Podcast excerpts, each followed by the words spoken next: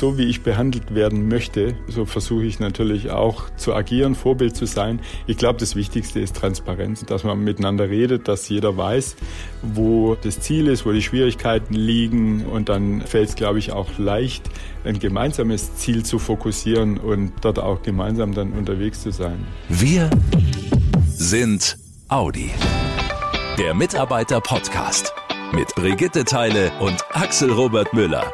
Hallo ihr Lieben. Willkommen zu einer neuen Folge im Mitarbeiter-Podcast, in der wir mal wieder mit einem Vorstandsmitglied sprechen. Diesmal mit Gerd Walker.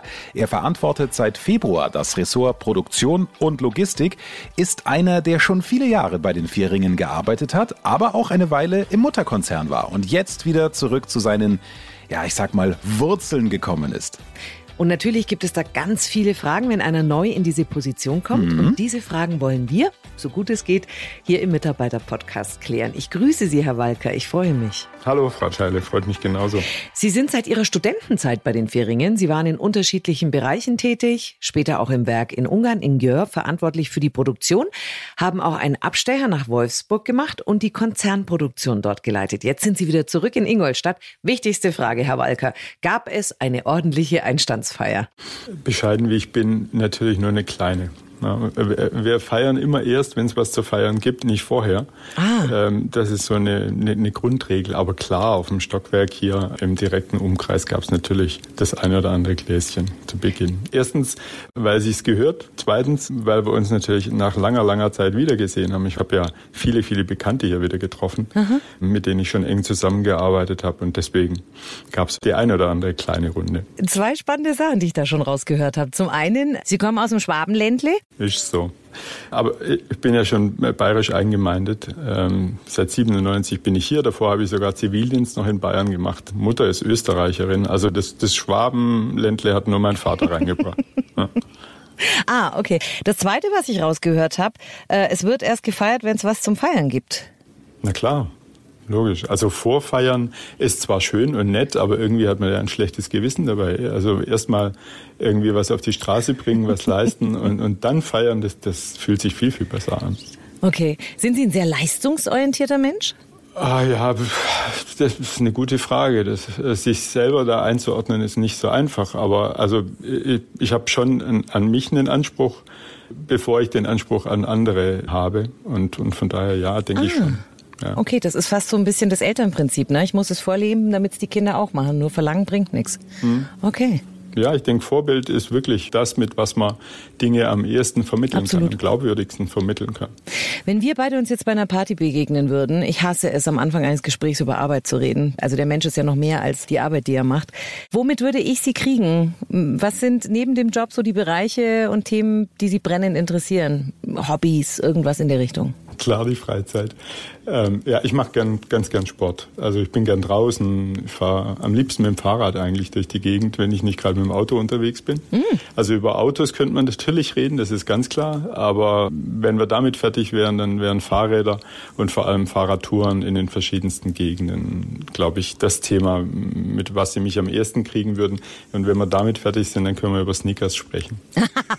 okay, bei Sneakers würde ich mit einsteigen beim Fahrradfahren. War das auch ein Hobby, das Sie mit Ihren Kindern geteilt haben oder mit der Familie? Oder haben die eher gesagt, ja Papa, geh mal radeln, wenn du fertig bist, kommst du wieder? Also eigentlich sind alle infiziert, außer meine Tochter. die kann der Sache nicht wirklich was abgewinnen. Aber der, der Rest fährt gern. Jetzt wollen wir bei dem Podcast hier nicht nur an der Oberfläche kratzen, ähm, sondern uns auch so ein bisschen Ihren Aufgaben, Ihren Visionen und Zielen bei Audi stellen. Der Bereich Produktion Logistik, das ist ein äh, sehr, sehr spannender Bereich. Ich habe gehört, Sie haben große Pläne. Wie werden die Audi-Werke in zehn Jahren aussehen? Was sind Ihre Visionen, Herr Walker? Ja, tatsächlich haben wir wirklich große Pläne. Wir haben gemeinsam große Pläne, nicht nur ich, sondern das ganze Team ist da super motiviert unterwegs. Wir haben uns in den letzten fünf Monaten, seit ich da bin, intensiv immer wieder zusammengesetzt, Gedanken darüber gemacht, was müssen wir in der Produktion verändern, um einmal äh, zeitgemäß zu sein, auf der einen Seite, sage ich mal, dem Unternehmen den besten Mehrwert äh, zu bieten. Und deswegen haben wir für unsere Produktionsstrategie einen ganzheitlichen Ansatz gefunden, haben äh, aus Kundenperspektive geschaut, geschaut, aus gesellschaftlicher Perspektive, aus der Stakeholder-Perspektive, aber natürlich auch, und das ist eigentlich das fast Wichtigste aus der Mitarbeiterperspektive oder aus der Perspektive von zukünftigen Mitarbeitern für die Produktion. Ne? Wir brauchen ja für die Transformation, in der wir gerade sind, die besten Köpfe. Mhm. Transformation findet nicht nur in Richtung Elektromobilität statt. Die Arbeitswelt hat sich durch die Pandemie extrem geändert. Wir hätten alle nie gedacht, dass wir so super schnell in die Digitalisierung reinkommen und das auch so gut funktioniert. Mobiles Arbeiten von überall, äh, trotzdem gleiche Leistung. Also da machen wir super Erfahrungen und genau solche Themen lernt eine Organisation, lernt jeder Einzelne einfach durchs Tun und manchmal auch durch den Zwang, irgendetwas äh, zu tun. Das kriegen wir gerade aus der Halbleiterkrise rauszuspüren. Wir haben Versorgungsthemen in der Fertigung ganz extrem. Wir müssen sehr flexibel reagieren, um Fahrzeuge an unsere Kunden ausliefern zu können. Jeder Kundenwunsch, den wir haben, und das sind Gott sei Dank sehr viele aktuell, den so schnell wie möglich zu befriedigen, das ist das große Ziel. Dafür müssen wir wirklich viel tun gerade, mhm. aber es funktioniert wirklich hervorragend. Da ziehen wir alle an einem Strang. Ist wirklich toll zu sehen. Heißt das, das Vorhandene kann modernisiert werden oder muss im Prinzip auch neu gebaut werden?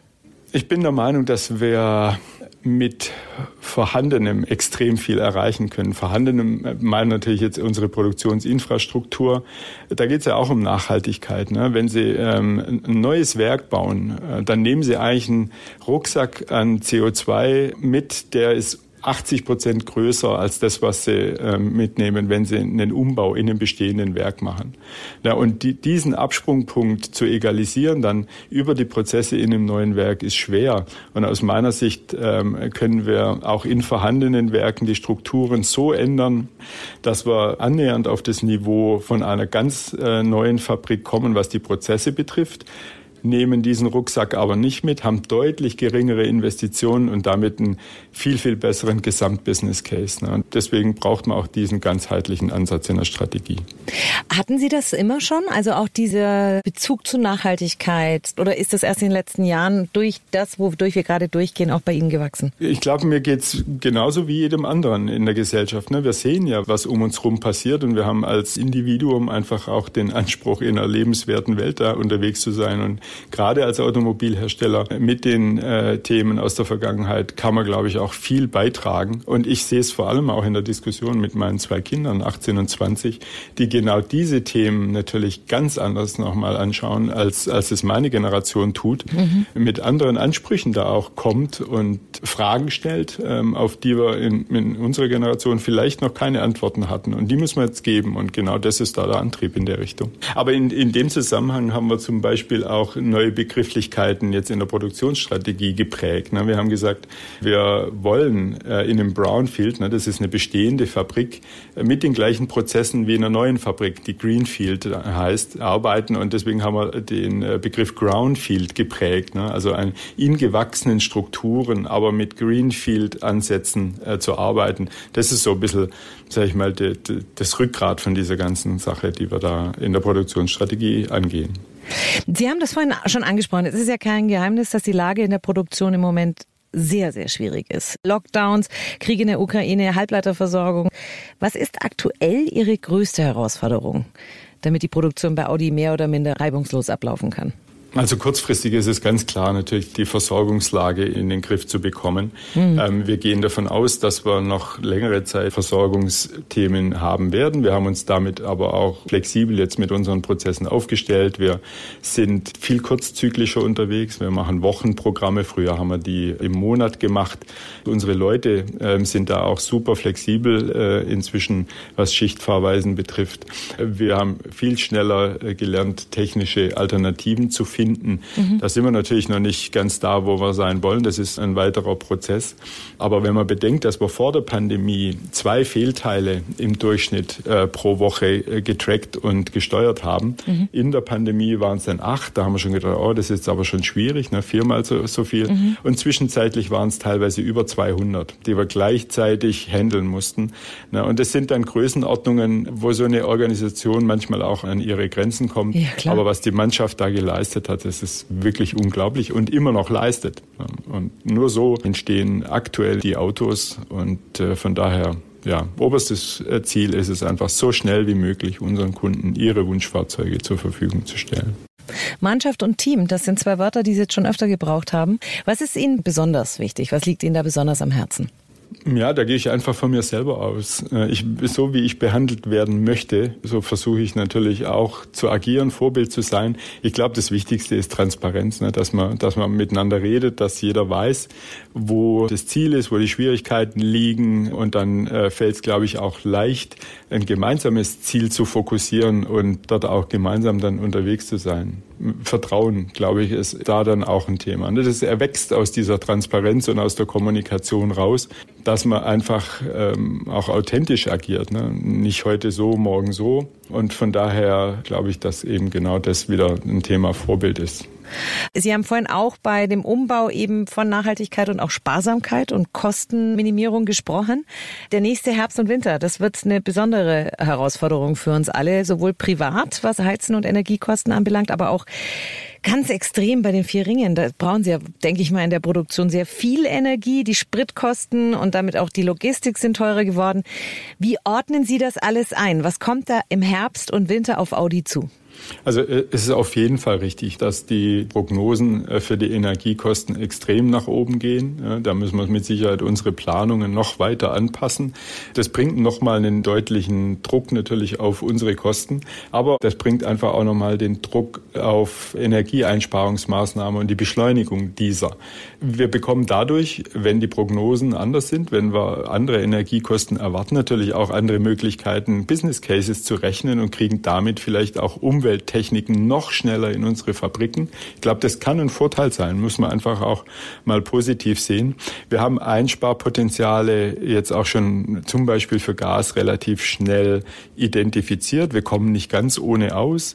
Wichtig ist einfach, dass man auch da wieder die ganze Prozesskette im Blick hat. Mit unseren Zulieferern, mit der ganzen Prozesskette. Denn alleine können wir nicht produzieren. Wenn unsere Lieferanten kein Gas haben und da keine Teile kommen, dann bauen wir auch kein Auto. Und von daher ist es auch wieder so eine Team Leistung, die gut abgesprochen werden muss und wo, wo Transparenz rein muss.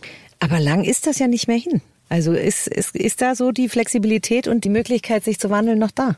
Ja, Alternativbrennstoffe äh, zu besorgen, das haben wir natürlich sofort getan. Die Analyse der möglichen Einsparmaßnahmen auch. Die geht ja so, so weit auch, dass man Temperaturen in Hallen und Büros und so weiter absenkt. Bestimmte Prozesse, zum Beispiel in der Lackiererei, da kann man das Gas, wenn wir jetzt beim Gas bleiben, nicht ersetzen. Wenn da nichts mehr da ist, wenn unsere Reserven ähm, aufgebraucht wären, dann hätten wir tatsächlich ein Thema. Und ansonsten geht es um Alternativen und die gesamte Prozesskette. Und Sie haben das gerade gesagt, in der Halle zum Beispiel schon mal andere Temperaturen. Sparen geht ja an jedem einzelnen Arbeitsplatz schon los. Auf jeden Fall. Und ich glaube, dieses Thema hat auch jeder verstanden in diesem Unternehmen. Und wir würden äh, dort, wenn es jetzt tatsächlich so weit kommt, auch gemeinsam härtere Maßnahmen gehen können. Sind Sie immer so der Glas halb voll statt halb leer Typ? Mir kommt das so vor. Also Sie versuchen in äh, diesen ganzen Zeiten des Wahnsinns, durch die wir gerade gehen, auch immer was Positives zu sehen. Ja, also ich glaube schon. In, in, in der Vergangenheit hat ja auch immer dann alles gut funktioniert, wenn man es angegangen hat. Ne? Nur wenn man eben abwartet, dann ist die Situation ja manchmal so, dass, dass äh, nur noch wenig zu retten ist. Aber wenn man es proaktiv angeht, ist man meistens vor der Welle. Und dieses vor der Welle sein, das ist eher mein Credo, ja. Wir haben bei uns im Podcast äh, eine Tradition. Immer wenn wir mit einem Vorstandsmitglied sprechen, dann gibt es am Ende die, ich nenne es jetzt mal die Wünsch dir was äh, Frage. Was würden Sie sich bei Audi für das kommende Jahr wünschen? Also beruflich wünsche ich mir, dass es so weitergeht, wie das erste halbe Jahr hier äh, bei Audi schon stattgefunden hat, wie es vorangegangen ist, dass wir die Geschwindigkeit halten, dass wir da als Team noch weiter zusammenwachsen. Was super funktioniert auch ist, sagen wir, diese bereichsübergreifende Zusammenarbeit. Wir haben ein tolles Vorstandsteam, wir haben tolle Leute im gesamten Audi-Team, die da jetzt wirklich einfach nur noch äh, in der Sache denken. Ja, und, und das müssen wir noch weiterbringen. Mhm. Also das mhm. ist, ist mein Wunsch. Ähm, und auch fürs Unternehmen, ja. dass wir dort ein bisschen mehr Planbarkeit bekommen, dass es nicht mehr ganz so dynamisch ist und mhm. sag ich mal, uns noch eher auf die Zukunft konzentrieren können. Das wäre schon ganz schön. Also ich finde, da steckt eine Menge für jeden von uns drin, was Gerd Walker da gerade gesagt hat. Herausforderungen frühzeitig angehen, vor der Welle sein. Dann bleibt noch am meisten Zeit und Raum, um selbst zu agieren. Zusammenarbeit und immer das Ganze im Blick behalten, auch was andere Teams und Zulieferer angeht. Das wir berücksichtigen. Ja, und so offen zu sagen, es gibt Herausforderungen, auch im Herbst und Winter, aber mit so einem tollen Team, das schon in der Vergangenheit so viel gemeistert hat, da kriegen wir auch alles hin, was noch kommt. Das ist auch ein toller Motivationssatz, denn es stimmt ja, mit Kopf in den Sand stecken ist keinem geholfen. Mehr von Gerd Walker, dem Vorstand für Produktion und Logistik bei den Vierringen, findet ihr auch im Audi Meine. Zum Beispiel erfahrt ihr da auch, was seine größte Schwäche ist und welches Audi-Modell seinen Charakter am besten widerspiegelt. Wir hören uns wieder in zwei Wochen, dann mit einer neuen Ausgabe unserer kleinen Nachhaltigkeitsserie bei den Vierringen. Bis dahin euch eine gute Zeit. Und passt wie immer gut auf euch auf. Macht's gut, ihr Lieben. Schnell informiert, an jedem Ort, zu jeder Zeit. Nehmt uns mit, egal wann, egal wie, egal wohin. Der Mitarbeiter-Podcast.